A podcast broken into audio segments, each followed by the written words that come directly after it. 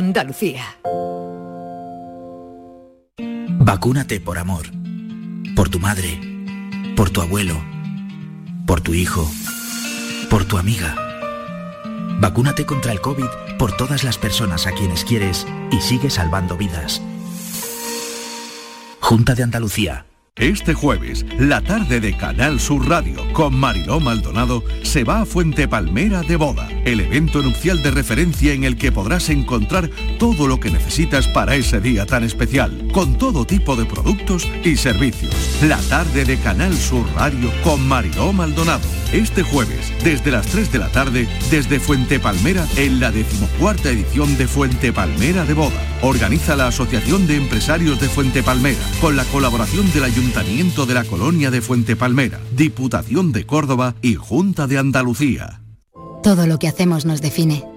Cada acto habla de quiénes somos, de lo que nos importa. Ahora tenemos la oportunidad de decir tanto con tan poco. La oportunidad de mostrar lo mejor de nosotros. Por nuestro futuro. Por tu futuro. Llena tu mesa de Andalucía. Junta de Andalucía. Todo el deporte de Andalucía lo tienes en El Pelotazo de Canal Sur Radio. La información de nuestros equipos, las voces de los deportistas y los protagonistas de la noticia. Tu cita deportiva de las noches está en El Pelotazo, de lunes a jueves a las 11 de la noche, con Antonio Caamaño. Quédate en Canal Sur Radio, la radio de Andalucía. Atención, que hay noticia. Ahí la tenemos ya. Salta al ciberespacio la nueva app de Canal Sur Radio. Con una alineación impresionante. Canal Sur Radio, Radio Andalucía Información, Canal Fiesta, flamencoradio.com y Canal Sur Radio Música, todo un pelota. Señores, y con la plataforma de podcast y todas las emisiones locales y todos los programas para oírlos a cualquier hora. Es muy versátil, actúa en todos los terrenos y no renuncia a nada. El bar dice que acierta. Gana el partido seguro. Hace mucho que no se oía nada así. Es la nueva app de Canal Sur Radio. ¡Bájatela! Quédate en Canal Sur Radio, la radio de Andalucía.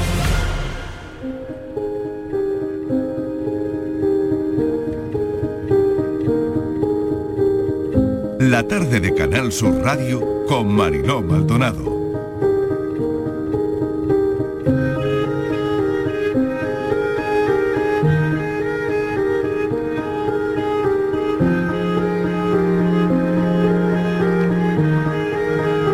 Lista es interminable de las cosas que nos han salido en nuestro café de las cuatro sobre lo que el mundo necesita, que era la cuestión que planteábamos hoy.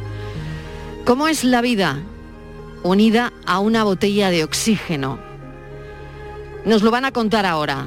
Vamos a trazar el perfil de quien hoy nos visita a la tarde, Auxi Domínguez, médica de familia, es presidenta de la Asociación Andaluza de Fibrosis Quística, pero queremos trazar un perfil. Francis Gómez, ¿qué tal? Bienvenido. Muy buenas tardes, Mariló. Como varios cientos de personas en Andalucía, Auxi nació con una alteración genética que le provoca una enfermedad degenerativa crónica, la fibrosis quística. Los síntomas empezaron a manifestarse en su infancia, en una época en la que la esperanza de vida de los pacientes no superaba los 30 años. Debido al deterioro progresivo de su salud, con 19 años entró en lista de espera, consiguiendo por fin un trasplante de los dos pulmones cuando tenía 30 años. Durante ese tiempo intentaba hacer vida normal a pesar de todo y decidió estudiar medicina, especializándose en medicina familiar. No fue fácil, entre ingresos hospitalarios y con necesidad constante de oxígeno, pero la ayuda y el apoyo de sus compañeros que le llevaban a casa los apuntes fue fundamental. Vamos a hablar con ella para que nos explique cómo fue eso, ¿no? La ayuda, además de los demás, también se vio para que pudiese hacer la carrera de medicina. Ausi, bienvenida, ¿qué tal? ¿Cómo estás? Muy buenas tardes, Marilo. Muchas gracias por acogerme aquí. Claro, ¿cómo te encuentras? Me encuentro bien, no me puedo quejar a pesar de lo que hemos vivido con la pandemia y un poco con la ilusión de salir de esto. Verdaderamente muy, muy agradecida por cada día, ¿no? Por cada día que sigo respirando y que sigo ilusionándome por, por un día más. ¿Podrías contarle a los oyentes cómo es la vida pegada a una botella de oxígeno?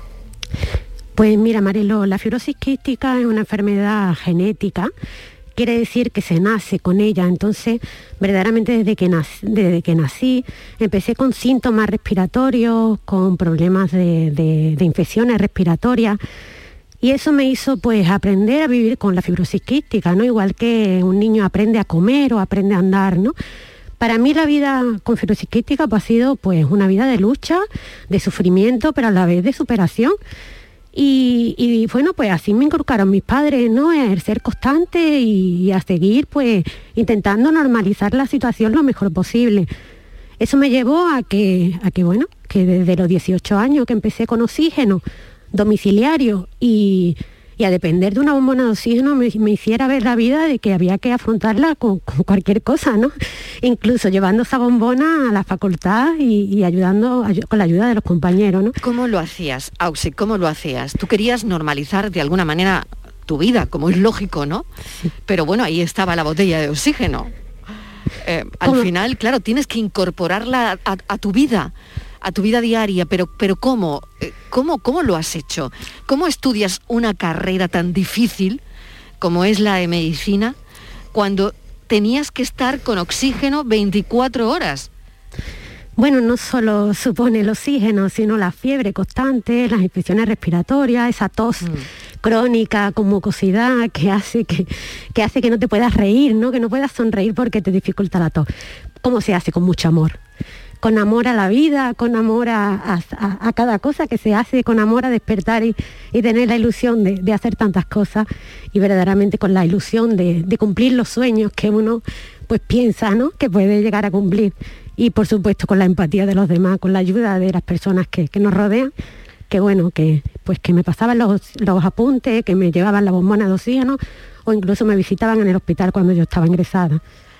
Después de todo esto, fíjate que hoy eh, hablábamos en el café de las cuatro de los soñadores.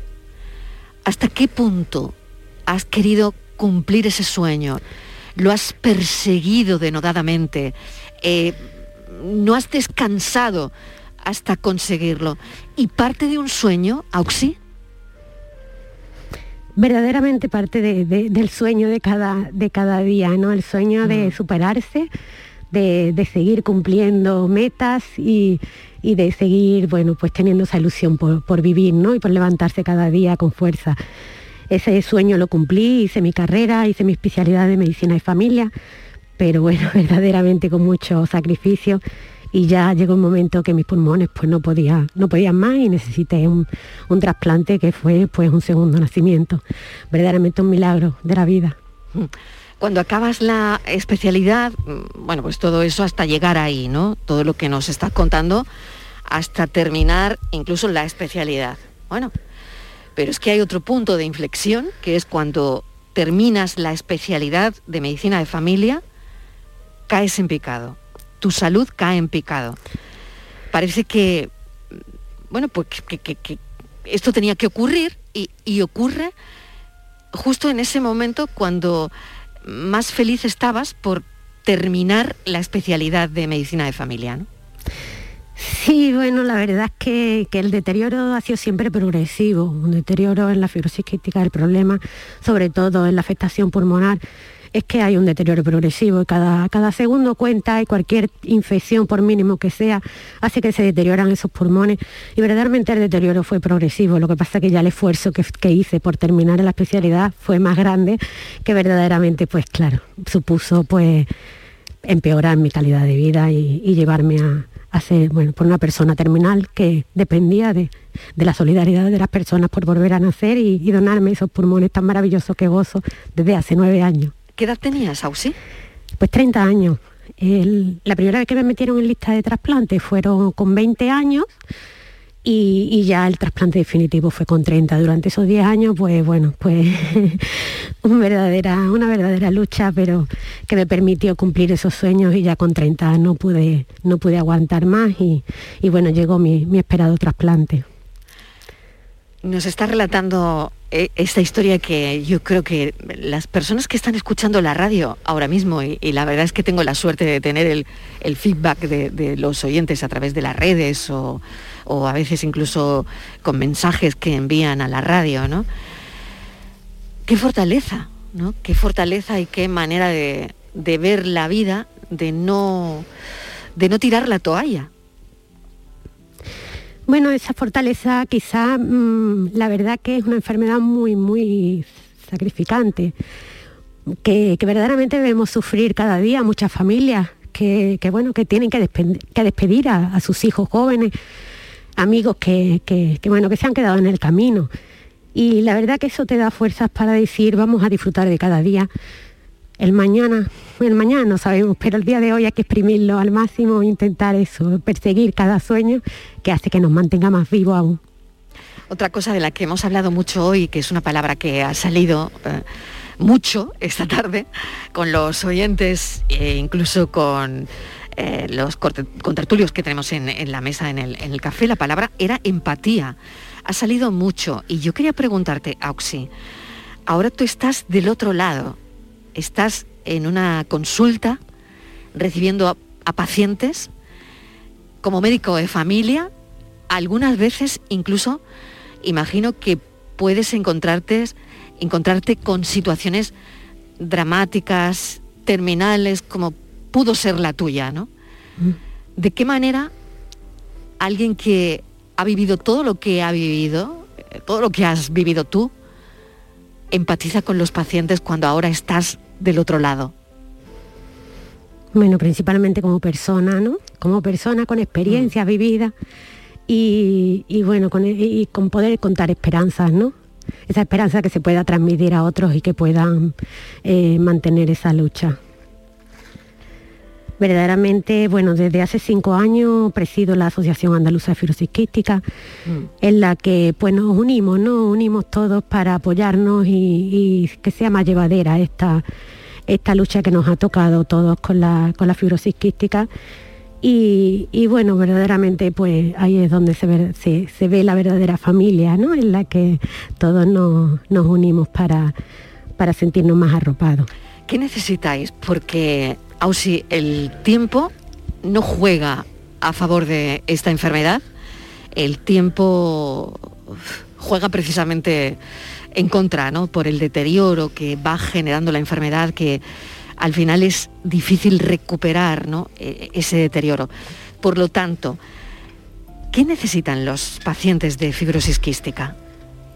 Pues mira, principalmente necesitamos investigación, pero gracias a que la fibrosis quística es la enfermedad eh, reconocida como más frecuente de las enfermedades raras, existe ya bastante investigación sobre la fibrosis quística y hay ya medicamentos que se consideran revolucionarios porque paralizan el deterioro de la, de la, fibrosis quística, hace que corrija el defecto genético que se produce en esta enfermedad y verdaderamente eh, conocemos a personas que están tomando estas medicaciones de última generación que es que no solo eh, han mejorado clínicamente, han mejorado su calidad de vida, sino que están saliendo de una lista de espera para trasplante.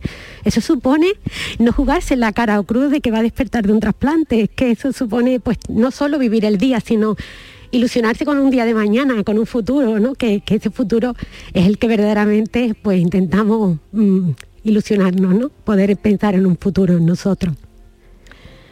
Y desde la asociación pues estamos luchando ahora mismo eh, con más ímpetu desde el 8 de septiembre, que fue el Día Mundial de la Fibrosis Quística, para la aprobación del medicamento llamado Caftrio, que es un medicamento revolucionario que se aprobó por la Agencia Europea del Medicamento en agosto de 2020, que desde hace ya más de un año llevan más de 14 países aprobados ya en, en, en Europa y que España pues seguimos en la cola. Verdaderamente para mí es un sufrimiento cada día que pasa porque bueno, cada día juega en contra de todas las personas que, podrían beneficiarse de este medicamento, que podrían salir de esta lista de espera para trasplante y por supuesto, pues salir de ese corredero de la muerte.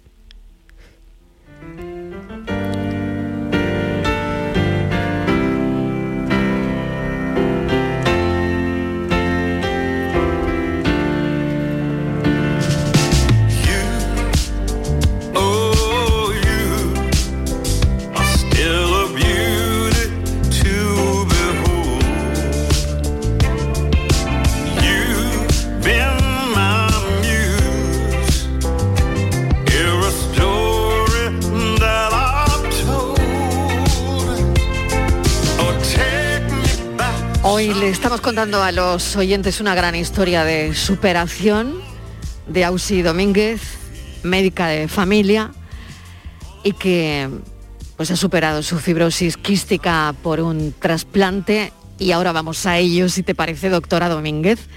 Vamos ahora al trasplante de pulmón. ¿Cuándo llega y cómo llega ese trasplante y en qué momento de tu vida sabemos que, que llega también cuando ya tocabas fondo, cuando ya solo quedaba salir a flote esperando que llegara ese doble trasplante de pulmón, ¿no? Así es, Mariló, cuando ya tocaba fondo, verdaderamente, mm, hasta los médicos ya me decían que eran días, es que lo que me, quedaban eran días de vida y yo seguía, pues bueno, a pesar de llorar cada día, de saltar toda la rabia que, que yo te llevaba por dentro, porque verdaderamente mi mente tenía tantas ganas de hacer tantas cosas, de comerse la vida y de salir de delante, pero el cuerpo, pues bueno, el cuerpo era el que había y ya no podía más. Eh, y, después de un segundo intento, porque el primero los pulmones no fueron válidos y tuve que, volver de, Córdoba, que es el hospital Reina Sofía, donde se trasplanta únicamente aquí en Andalucía, al que bueno, pues tenemos que agradecer enormemente a los profesionales que también están allí. Eh, pues ya en agosto, pues bueno, yo iba muy tranquila cuando me llamaron a las 10 de la noche. Iba muy tranquila porque no tenía nada que perder, ya lo tenía todo perdido, ¿no? Y, y la verdad es que, bueno, que, entré con mucha paz y la verdad es que, vencí. Vencí a, una operación grande, pero a la vez pues desperté con un, enorme agradecimiento y amor a la persona que está respirando en mí, ¿no? Ese donante sigue vivo en mí, respirando con esos dos pulmones que, que bueno, que me mantienen viva durante nueve años y los dos pues seguimos luchando, intentando, intentando ayudar a otras personas.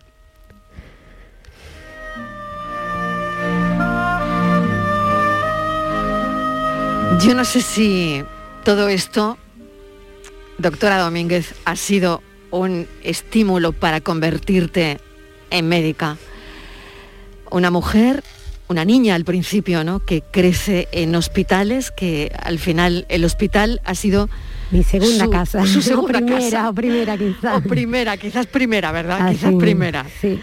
Que ha crecido entre enfermos y enfermedades de personas que que has visto sufrir. Así que no sé si de alguna manera, Auxi, esto también ha influido en que te hayas convertido en, doctora, en, médica. No lo sé si esto influye. Ha sido el principal motivo. Ese crecimiento mm. paralelo a eso, al sufrimiento, ¿no? El sufrimiento de cada persona y esa inquietud de saber qué, qué le pasa, cómo le puedo ayudar, ¿no? Ese cómo le puedo ayudar y aliviar ese sufrimiento ha sido el principal motivo, ¿no? Para saber, para saber y poder transmitirlo y ayudar en todo lo posible. Si yo le tuviera que buscar un titular a esta entrevista, ahora mismo me viene a la mente doctora Domínguez, Ausi Domínguez, una mujer que es doctora para ayudar tanto como la han ayudado a ella. Totalmente. Pues te voy a agradecer enormemente esta charla, este ratito de charla, porque, Ausi, creo que hay muchas cosas ¿no? que, encierran em, estas charlas y, esta conversación. Venimos de hablar precisamente de lo que el mundo necesita, ¿no? de preguntarle a los oyentes qué necesita el mundo. Y es la pregunta con la que quiero cerrar la entrevista. ¿Tú qué crees que necesita el mundo? El mundo necesita más amor, más amor a, sí mismo, a uno mismo, ¿no? A ser mejor persona y amor a los demás, amor a la vida, amor a lo que nos rodea, ¿no? A la naturaleza, a los animales, a todo. Más amor. Doctora Domínguez, ¿qué sientes cuando te dicen doctora Domínguez? Siento agradecimiento por todo lo que puedo seguir disfrutando y puedo seguir enseñando a los demás y aprendiendo de la vida. Qué suerte van a tener tus pacientes, doctora. Qué suerte, de verdad. Ausi Domínguez, médica de familia, presidenta de la Asociación Andaluza de Fibrosis Quística. mil gracias por este ratito de radio, por todo lo que nos has hecho llegar, por todo lo que nos has transmitido, por toda tu fuerza y solo desearte lo mejor. Y repito, qué suerte, qué suerte tienen tus pacientes. Muchas gracias, Marelo. Muchísimas gracias. Un beso enorme, cuídate mucho y aquí nos tienes para lo que necesites. Adiós. Muchas gracias. Adiós. When I'm away from you, I'm happier than ever. Wish I could explain it better. I wish it wasn't true. Give me a day or two to think of something clever to write myself a letter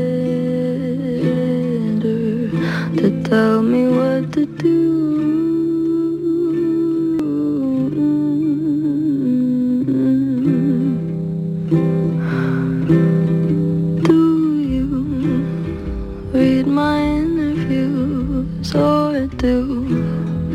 Skip my avenue when you said you were passing through?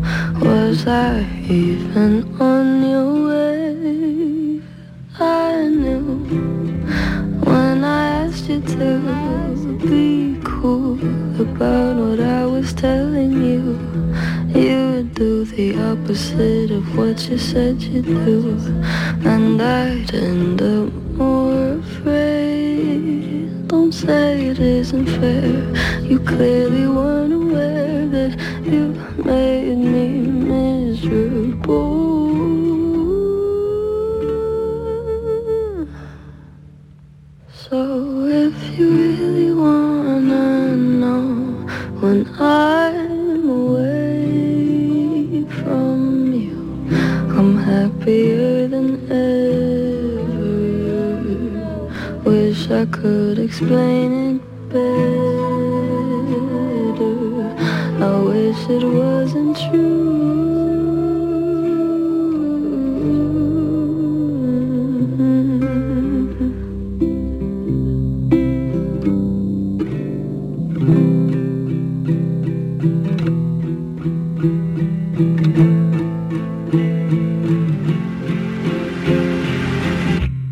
You call me again, drunk in your Benz, driving home under the influence.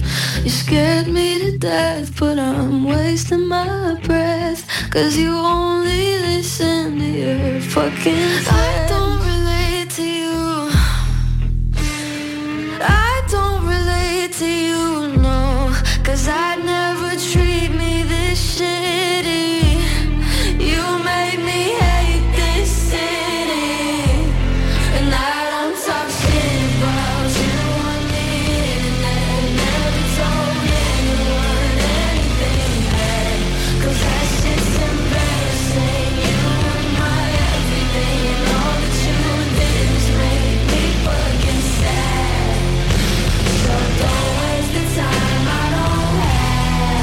La tarde de Canal Sur Radio con Mariló Maldonado.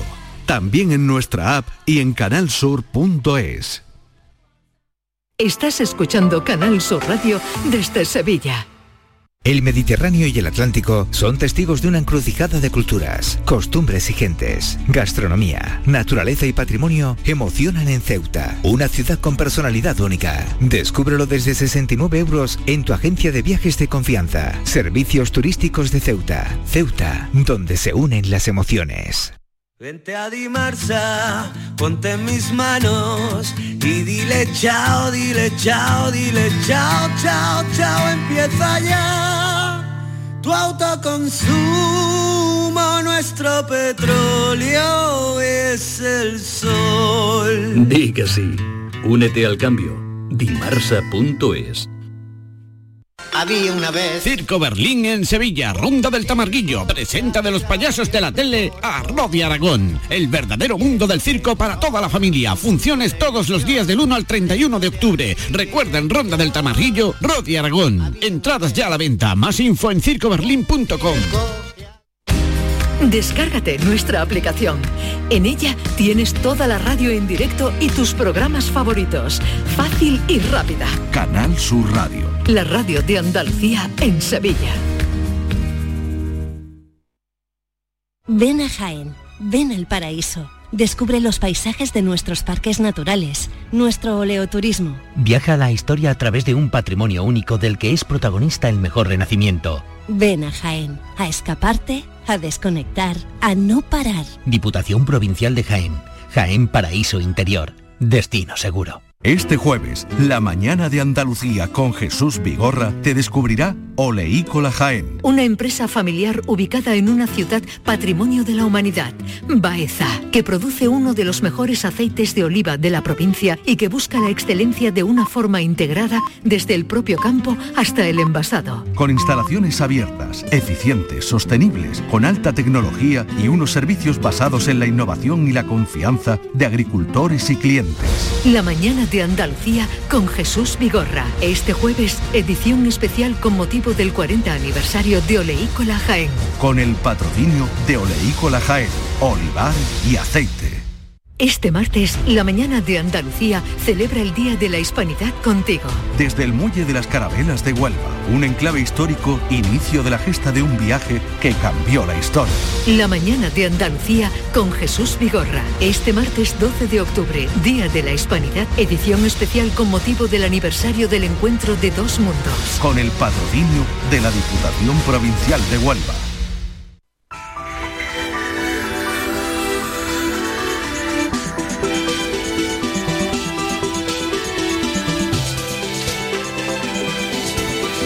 Ya saben que alguien que forma parte de este equipo, del equipo de la tarde, no solo porque empieza a las 6 en punto de la tarde y forma parte de la parrilla de Canal Sur Radio, de la programación de la tarde, sino también porque en este programa nos avanza y nos habla de medicina, lo que vamos a tener a partir de las 6 de la tarde. Pero hoy quiero darle la enhorabuena a mi compañero Enrique Jesús Moreno, porque la Junta Directiva de la Fundación Andaluza para el Tratamiento del Dolor le otorga uno de sus premios que conceden anualmente al programa por su compromiso y por su saber hacer.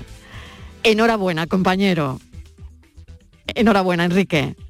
Marilón, pero bueno, tengo que hacerlo extensivo a todo ese premio. Está vinculado a lo que hicimos a esa mesa de especialistas del programa que montamos el primer día aturrulladamente, pero con mucha fortuna, por cierto, porque luego se mantuvo todos los días buscando a los mejores especialistas allá donde estuvieran, como tú sabes, en Inglaterra, en Estados Unidos, en, en Alemania, en, en- en Japón, en China y a todos los que teníamos cerca para ofrecer la información sobre eh, la pandemia lo más clara posible, desmontando bulos y quiero acordarme del doctor Juan Sergio Fernández, del doctor Joan Carles Mar, del eh, Ricardo Sotillo, eh, psicólogo y enfermero de Carlos Mateos, periodista de la plataforma Salud Sin Bulos, y de Paco Flores, especialista en salud, y luego de compañeros técnicos que, que contribuyeron a esto enormemente, como Ángel Rodríguez, que les pusimos a prueba a todos con el tema de las IPs y de, de- le pisamos un poco el acelerador y los estresamos aún más. A Natalia Barnés, que también colaboró con nosotros en aquellos momentos haciendo uno de sus magníficos resúmenes de prensa y en este caso de prensa eh, científica que tanto nos valían en aquel momento. Y, y, en fin, y a todos y cada uno de los compañeros que de una forma u otra han contribuido a que podamos a que podamos hoy sentirnos orgullosísimos por parte de estos profesionales de esta fundación eh, andaluza del dolor eh, que parte de la sociedad andaluza del dolor y que bueno que agradecemos enorme pero enormemente Marilón Pues enhorabuena, Enrique, porque es un premio merecido, así que felicitaciones Muchas a gracias. todo el equipo del programa. Bueno, que lo disfrutes mucho, pero vamos a lo de eh, hoy. escucha, vamos no, a lo no, de no, hoy. no, no, no, vamos a lo de hoy todavía porque se me ha, se me ha olvidado Patricia Torres y entonces eso no Ah, me lo puedo favor, no perdonar. puede ser, no eso puede no ser. me lo puedo perdonar. Así que, Claro que sí. Patricia que nos Bueno, ayudó todo- y cómo y de qué manera y en qué circunstancias. Por supuesto, todo sí. además eh, que se va encajando, Un ¿no? beso Cuando- Patricia, que sé que estás por ahí. Sí, está por ahí. Enseguida besito, vamos a. un besito. Míralo, Hola, guapa. mírala, aquí está. Enhorabuena, enseguida- enhorabuena. Enseguida vamos con la tarde en tu búsqueda, pero Enrique, vamos a hoy. Sí. Vamos con el asunto Hmm. de hoy. Sí. Eh, ¿Qué es exactamente? Ictus, código ictus y teleictus. Se trata, Mariló, de un enorme esfuerzo que se está haciendo en este momento porque eh, con el ictus estamos como hace algunas décadas con, con los infartos. Que cuanto más sepamos y más rápido reaccionemos, la tecnología está preparada también para llegar desde el ámbito de la neurología a esas personas que tienen unos síntomas que son sospechosos y que necesitan una intervención rápida. Pues bien, para eso vamos a contar con la colaboración de la Sociedad Andaluza de Neurología a través de la doctora Ana Barragán, neuróloga del Hospital Macarena de Sevilla, y con el doctor Joan Montaner, que es eh, director del plan de ictus de Andalucía. Cada vez avanzando más en el tratamiento, cada vez eh, buscando más la información, la divulgación entre la población para que sepamos cómo en qué momento reaccionar y por tanto sigamos salvando vidas. El ictus hoy en el programa. Pues eso es lo que hoy a partir de las 6 de la tarde eh, van a poder escuchar después de las noticias en el programa Por tu Salud. De nuevo, enhorabuena y un beso, disfrútalo mucho. Muchas gracias, un beso. Premio al programa Por tu Salud es. de la Junta Directiva de la Fundación Andaluza para el Tratamiento del Dolor. Un Muy beso, bien. Enrique. Muchas gracias, eh, Mariló. Un beso. Es mucho mejor que cuando me dices un abrazo o un saludo. Un beso. Un beso, ya mismo nos lo podemos dar en persona. Seguro que sí. Adiós, Hasta luego. cuídate mucho. Chao. La información de tu equipo, los deportistas de los clubes que son noticia, los entrenamientos y fichajes, las voces de los protagonistas. El deporte local que más te gusta está en la jugada, de lunes a jueves desde la una de la tarde. Quédate en Canal Sur Radio. La radio de Andalucía. La tarde de Canal Sur Radio con Mariló Maldonado.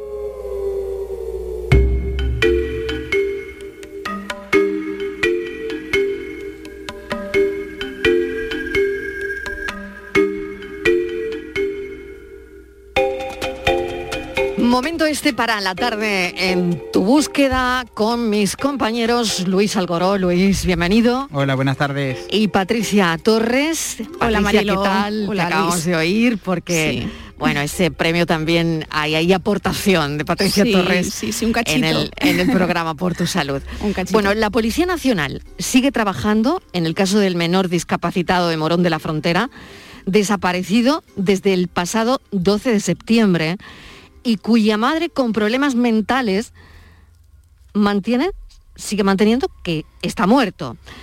Bueno, no sé si hay nuevos datos, Hmm. si hemos conocido eh, algo nuevo sobre el caso, pero ya saben que mi compañera Patricia Torres está investigando el tema, está sobre el tema y no hay día que no esté sobre esta información. Por lo tanto, Patricia, Sí. ¿qué sabemos? Y si hay algo nuevo lo contamos, claro. Sí, pese a que el caso Mariló se encuentra en secreto de sumario, vamos conociendo a cuentagotas en qué punto se encuentra la investigación.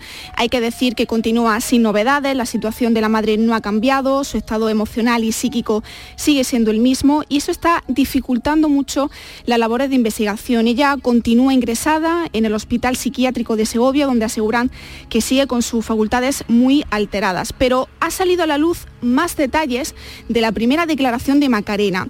Eh, la mujer que fue hallada desconcertada en pleno brote bipolar relató en su primera declaración lo siguiente. Antonio David llevaba dos días con fiebre y le puse una inyección con agua. La mujer contó así el momento de la muerte de su hijo y os voy a pasar a relatar, compañeros, con palabras textuales, lo que dijo en esa primera declaración. Ella mm, comentó, en ese momento no era yo, estaba como drogada, no sé si es un sueño o es real. Existe una conspiración familiar contra mí, de toda mi familia, quieren quitarme a mi hijo. Acusó también de, forma, de formar parte de esa conspiración a los padres de sus tres hijos y a la novia de uno de ellos. Aseguró que llevan años envenenándola a ella y a su hijo y afirmó que había encontrado en casa trozos de papel de plata y unas sustancias de color marrón y blanca que cree que son heroína y cocaína. Además, llegó a decir que había tirado al niño a un contenedor a las afueras de Madrid y su silla de ruedas a otro contenedor. Insisto, Marilo, que esto es lo que ella afirmó en su primera declaración, porque a esta versión se le añadiría tres más. Pero también se ha hablado los últimos días de ese carácter extremadamente religioso de la madre, que su fervor católico había crecido en los últimos meses. Por ejemplo, nos cuentan que la casa estaba llena de cuadros e imágenes religiosas y que acudía a misa diaria con Antonio David en ese intento desesperado de que se curara. Eh, la mujer frecuentaba dos parroquias en Morón de la Frontera, la de San Miguel y la de Francisco de Asís, y a partir de conocer esa información, los investigadores tomaron una decisión, llevar a uno de esos, eh, a uno de los dos sacerdotes con el que más confianza tenía Macarena al psiquiátrico donde permanece ingresada. La idea era que el cura hablara con ella, que la convenciera para que contara totalmente la verdad que hizo con el menor y dónde se encuentra, pero sin embargo se mantuvo Mariló en esa misma versión y no se sacó nada nuevo que ayudase a esclarecer este caso. En lo que coinciden tanto en el entorno familiar de Macarena como los sacerdotes es que el fervor religioso creció en ella de manera exponencial desde finales del año 2020. También hemos conocido estos días que Macarena ya protagonizó un intento de fuga con su hijo. Ese hecho tuvo lugar el 19 de octubre de 2019 cuando cogió un taxi desde Málaga hasta Puerto Real, en Cádiz. Allí acabó en un descampado junto a su hijo Antonio David y cuando llegó la Guardia Civil de Tráfico, Macarena les dijo que tanto ella como su hijo se, encontraban mal y que su familia la quería matar. Fue ingresada entonces en el Hospital Puerto Real de Cádiz y el menor eh, quedó a cargo en ese momento de su padre. Ya han pasado 24 días sin rastro, sin pistas de Antonio David y la incertidumbre eh, crece entre sus familiares. Eh, Mariló Luis. Pues esos son los nuevos datos, eso es lo que podemos contar hasta el momento. Pues cambiamos de asunto, pero seguimos, seguimos sobre la pista y seguimos sobre esta investigación. Mm. Por otro lado, la Guardia Civil reanuda la búsqueda de Marta Calvo en un pozo de 60 metros de profundidad. Eh, ¿Qué es lo nuevo, Patricia? Bueno, hay que recordar que Marta Calvo es la joven de 25 años que desaparece en la localidad valenciana de Manuel después de tener una cita con un hombre que conoció por internet, por internet y que, cuya identidad se conoció durante la investigación del caso. Jorge Ignacio Palma era el autor, confeso de su desaparición. Él aseguró que la muerte de la joven fue accidental tras eh, practicar sexo mezclado con alcohol y cocaína y que cuando se despertó y encontró a la joven sin vida, pues eh, la descuartizó y arrojó sus restos en diferentes contenedores. Pues como tú decías, Marilo, ayer se reanudó esa búsqueda de la joven Marta Calvo en un pozo de 60 metros de profundidad sin sellar, que está ubicado muy cerca donde se produjeron los rastreos del pasado mes de septiembre, tras reunir nueva información que ubican al presunto asesino a Jorge Ignacio en las proximidades de ese punto cuatro días después del crimen.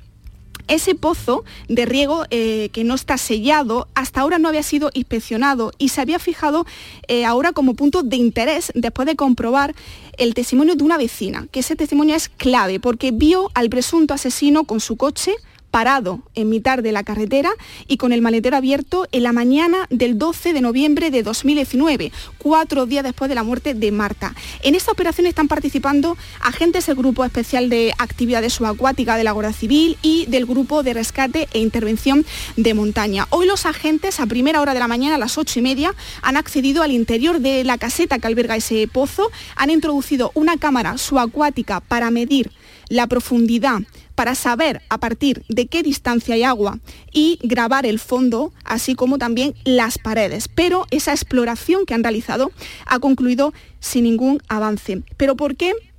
se ha realizado esta búsqueda porque el cotejo del posicionamiento a partir de las eh, conexiones de sus teléfonos móviles, móviles han permitido a los agentes comprobar que sí era Jorge Ignacio el hombre al que vio esa testigo, de modo que han decidido buscar de nuevo los alrededores de ese punto en el que estaba parado para tratar de averiguar si tiene relación con el lugar del que se deshizo del cuerpo. Para ello, tres agentes del grupo de homicidios y un guía canino con uno de los perros adiestrados en la detención de restos cadavéricos recorrieron ayer todo el tramo de la carretera en donde fue visto eh, el presunto asesino para fijar puntos idóneos eh, para ocultar un cadáver. Aunque la inspección del pozo no ha dado resultados, los agentes tienen previsto revisar eh, el resto de los puntos que, fijaron ayer. Por ejemplo, una casa abandonada, acequias y parte de los arcenes completamente comidos por, por zarzas y otros arbustos especialmente densos. Pero además de esa reanudación de la búsqueda, también hemos conocido al principio de la semana que el magistrado titular del juzgado de instrucción número 20 de Valencia ha citado como testigo a la madre del presunto asesino de Marta para interrogarla sobre la desaparición de varias pruebas que incriminan a su hijo. Dos de las eh, acusaciones particulares han solicitado al juez que tome declaración a esta mujer para tratar de averiguar si encubrió a su hijo tras la muerte de Marta. Y esa cita, esa declaración, eh, se realizará el próximo 15 de octubre en la ciudad de la justicia de Valencia, Marilo. Así que ojalá podamos contar en los próximos días que ha sido encontrado el cuerpo de Marta y que su familia por fin pueda descansar en paz. Pues estaremos también muy pendientes de todo eso, de la reanudación de, esta búsqueda, mm. porque su familia lo lleva esperando muchísimo tiempo, la verdad. Bueno, vamos con otra búsqueda, un menor de 14 años, una menor en este caso, desaparecida desde el jueves en Mijas y continúa la búsqueda de otra adolescente en Málaga. Luis, a ver, ponnos ponnos en situación. Sí, seguimos en la búsqueda de dos adolescentes precisamente, casuísticas o, ¿no? casualidad, pero es verdad que son dos chicas, una de las dos con 14 años, eh, una desaparece en Mijas y la otra eh, lo hace en Málaga capital. Eh, el caso de Wang Yu Chen eh, eh, desaparece el pasado 3 de agosto y como bien decías fue el pasado martes 28 de septiembre cuando desaparece Sara Michelle. hay que decir que respecto a Sara la joven mide 1,80 metros, es de complexión corpulenta y tiene el pelo castaño y ondulado y los ojos marrones según los datos que se han facilitado desde asociaciones como SOS Desaparecidos. La última vez que la vieron vestía ropa de color negro. En el caso de la otra adolescente, Wang Yu, pues eh, de que en su familia no sabe nada desde ese día y no tiene ninguna pista que pueda ayudar a la investigación. Mide unos 60 metros, tiene el pelo largo y negro, del mismo color que sus ojos, y es de complexión también corpulenta.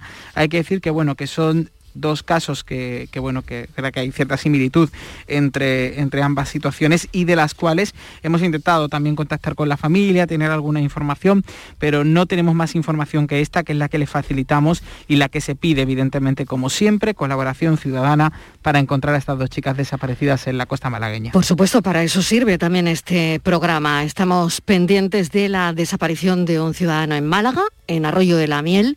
La última noche la pasó en casa y es lo último que sabe su familia de él, Luis. Así es, eh, Marilo desaparece la madrugada del jueves al viernes. Lo último que vio su mujer, después de haber estado con él la noche anterior, es que se levantó, eh, ella para ir al, eh, que él se levantó para ir al baño a medianoche, le dio un beso, le dio las buenas noches, él dormía en una habitación colindante y cuando se levantó a las 7 de la mañana su esposa y se dispuso a llevarle el desayuno, después de haber paseado a la perra, ya no estaba allí. Desde entonces eh, pues no se sabe nada. Eso sí, él dejó una nota, pero de ello nos va a poder hablar ahora eh, Ana también, que va a estar con nosotros, ¿no?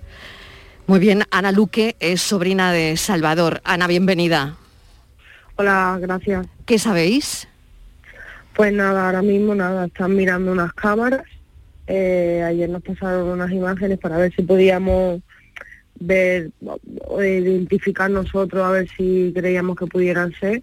Y en principio no no vaya, las fotos que hemos visto y eso no hemos visto que sea él. Se han movilizado los vecinos, habéis pedido colaboración ciudadana. Eh, Ana, ¿qué, estáis haciendo?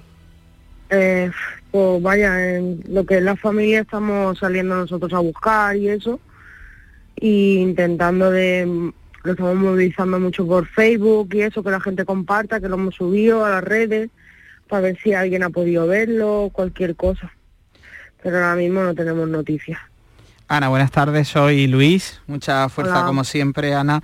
Eh, bueno, evidentemente hay algo que es importante. Yo decía, ¿verdad? Esa nota que él deja el día de su desaparición y que os hace pensar, porque él además estaba atravesando una depresión eh, desde hace tiempo, que pudiera ser, ¿verdad? Una, bueno, una desaparición voluntaria en este caso, ¿no? Que no deja de ser una desaparición, esto es importante recordarlo, pero, pero sí que dejó una nota, ¿verdad? Antes de irse, que es lo que pudo ver tu tía, ¿no? Ajá, exactamente. Nosotros, vaya, nos esperábamos lo, vaya, nos esperábamos lo peor porque es que era despidiéndose. Él dejó Marilo una Sí. nota en el que se despedía, en el que eh, dejaba indicado incluso cómo quería que fuese su final y, y eso evidentemente pues es lo que le hace pensar a ellos en, eh, en que el final pueda ser pues triste, ¿no? Pero no por ello tenemos que obviar, imagino que lo habréis hablado, no sé si también con profesionales que trataban a Salvador, de que puede tratarse de, de, bueno, de haber dejado esa nota, de tener esa idea, Mm. pero luego no haberla desarrollado, sino estar, tener un pico en esa depresión, algún, algún brote, algo que le haya hecho, pues salir de casa, ¿no? Por eso es tan importante, Ana, que se busque en cualquier lugar y que se fije muy bien en las personas que podemos tener en nuestro entorno, sobre todo los ciudadanos que nos escuchen desde Málaga. Sí, sí, si ven a alguna persona desorientada, aparte de estaba con tratamiento, Eso ya es. son muchos días sin tratamiento. Yo qué sé. Sí, Patricia. Sí, buenas tardes, Ana. Eh, es la primera vez que se ausentaba su, su tío de casa y también le quería preguntar si os comentó en alguna ocasión pues, que quería marcharse porque no se encontraba con ánimos, con fuerza. No sé si eso os lo ha comentado alguna vez a la familia. Alguna vez que otra sí ha dicho, vaya, no ha dicho de marcharse, pero sí que ha dicho, cualquier día de estos me tiro por la ventana. Lo, de- lo repetía mucho y muchas veces le decía, mamá, te- no te vayas a tirar por la, la ventana, que si te tiras por la ventana te vemos. Eh, cosas así, pero tampoco no, vaya, a ese extremo nunca habíamos pensado que iba a llegar. Y en casa dejó todas sus pertenencias, dejó su cartera, es decir, no se ha producido ningún movimiento en sus tarjetas, ¿no? Nada, nada, nada, nada. Cartera, vaya, documentación no lleva ninguna, móvil tampoco. Mm, lo que llevaba, vaya, su cadenita de oro, la alianza de casado, todo se lo dejó. Nadie lo ha visto. Nadie, nadie. Hay que recordar además, Ana, ¿verdad? También que tenía pendiente una revisión Mm. por un cáncer linfático, ¿verdad? Eh, que él estaba también superando y que, claro, eh, eso también os preocupa y mucho, ¿no? Eh, eh, Sí. El estado de salud de, de Salvador, ¿verdad? Sí, vaya, estaba, vaya, había salido, pero él se sentía otra vez, estaba empezando otra vez a tener los mismos síntomas. que Aquí al sí. principio. Aquí hemos comentado, Mariló Luis, la, la importancia de la colaboración ciudadana, ya le había comentado Luis al principio, que en la mayoría de los casos eh, se pueden resolver en, en las primeras horas, ¿no? Por los datos que, que gente anónima, que testigos puedan facilitar. Y también hemos hablado en, la, en esta sección, Ana, de la sensibilización y de la concienciación de esta realidad que afecta a muchas familias, porque mm, nos podemos encontrar a alguien por la calle que percibimos que, que se encuentra desorientado, perdido, y no nos cuesta nada acercarnos, preguntarle si le pasa algo, si necesita nuestra ayuda, ¿no? Y mm, la imagen de, de su tío se ha publicado, como decías, en redes sociales, pero es importante que que recuerdes, Ana, eh, cómo iba vestido ese día, si tenéis datos de cómo ves- iba vestido ese día y si tiene algo que nos ayude pues, a poder identificarlo. Pues mira, él iba vestido con una camiseta roja, creemos que es un polito rojo, Eh, llevaba un pantalón azul de chándal marino Adidas y unos tenis Adidas también marrones. Pelo castaño, ojos castaños y una Ajá. pequeña cicatriz en la ceja también, ¿no? Sí. Ana, te voy a agradecer enormemente que hayas estado con nosotros, que os deseo Muchas muchísima gracias. suerte a la familia, que la colaboración ciudadana es importante y ojalá que esto se pueda resolver cuanto antes. Muchísimas gracias. Un saludo enorme. Un abrazo. Un abrazo, fuerza. Un abrazo. Adiós. Pues ya saben los oyentes, este es el testimonio de Ana Luque, sobrina de Salvador. Estamos muy pendientes de esta desaparición en Arroyo de la Miel. La última noche la pasó en su casa. Y Luis es lo último que la familia sabe de él, pero claro, hay, hay muchas cosas en torno a esta desaparición, como es la carta, eh, la situación, la situación, el estado físico y, mental, claro. Exacto, ¿no? O sea que, que realmente hay otros elementos Claro, y es verdad, Marilo, que difíciles, el factor, ¿no? De, de, de, encajar probablemente para la familia también y el ahora factor mismo. diferencial, ¿eh? quizás en este caso de otros, es que hay una nota, por ejemplo, de la Mm. que tirar, una idea de la, en la que Mm. pueda tener la familia, pero eso no lleva a nada, Claro. porque la intención que una persona, cualquiera de nosotros puede tener en un momento, a tan solo unos instantes y más Podría teniendo una- un problema eh, como es una depresión, puede cambiar. Es motivo de la Mm. decisión que tome, de la conversación que tuviese después o de lo que hiciese aquel día. Por Mm. lo tanto, es importante, eh, sobre todo por la ausencia de tratamiento durante tantos días, estar muy pendientes también de los objetos personales que Mm. pudieran encontrarse. Que esto yo creo que nos hemos hecho todos muy conscientes. Ahora vamos por la calle, vemos un objeto personal y le prestamos atención. No podemos obviarlo. Los objetos personales son de alguna persona y en, ca- y en algunos casos de desaparecidos, así que tengámoslo en cuenta. Tengámoslo en cuenta todo eso siempre, además. Luis Algoró, muchas gracias. Gracias, Marilo y Patricia. Patricia Torres. Un beso a los dos. gracias. Gracias. Hasta la semana que viene. Hasta la semana que viene. Adiós. La tarde de Canal Sur Radio con Mariló Maldonado.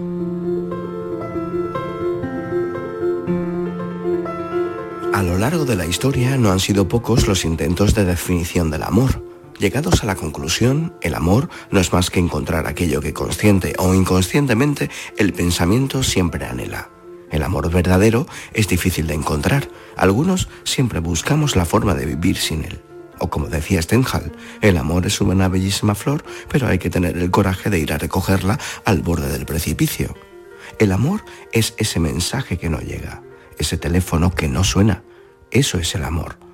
Aunque te digas que no lo has estado buscando, has pensado en él con anhelo, esperando, y de repente aparece, poniendo el mundo boca abajo y boca arriba a la misma vez, para replantearte todas las convicciones, para convertirse en el sol de invierno que calienta y reconforta sin quemarte.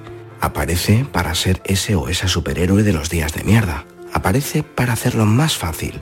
Los silencios incómodos, las risas, los pensamientos simultáneos, la chispita al escribir lo mismo, los momentos creativos compartidos, los días inciertos o los suspiros al viento.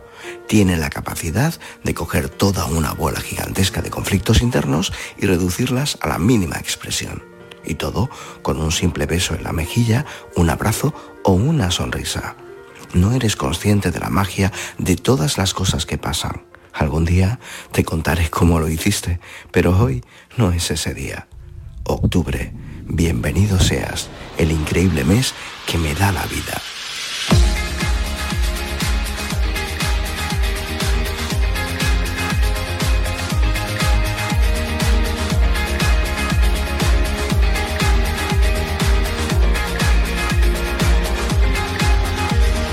Deja que cambiemos el destino.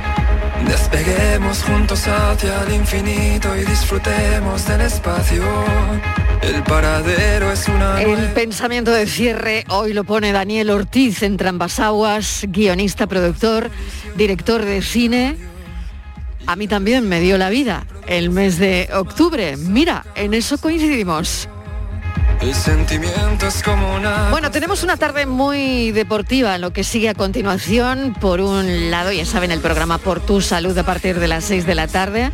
En Canal Sur a partir de las 7 y cuarto y hasta las 8. Una tarde tremendamente deportiva con Antonio Rengel. Ahora a partir de las 6 y 5 y hasta las 11 en RAI el Unicaja, el Linense Córdoba, eh, la, la Copa de Balonmano Femenino, la selección española de fútbol que estamos muy pendientes, la Copa de la Reina de Fútbol Femenino, en fin, una tarde súper deportiva el día después de la despedida de Gasol.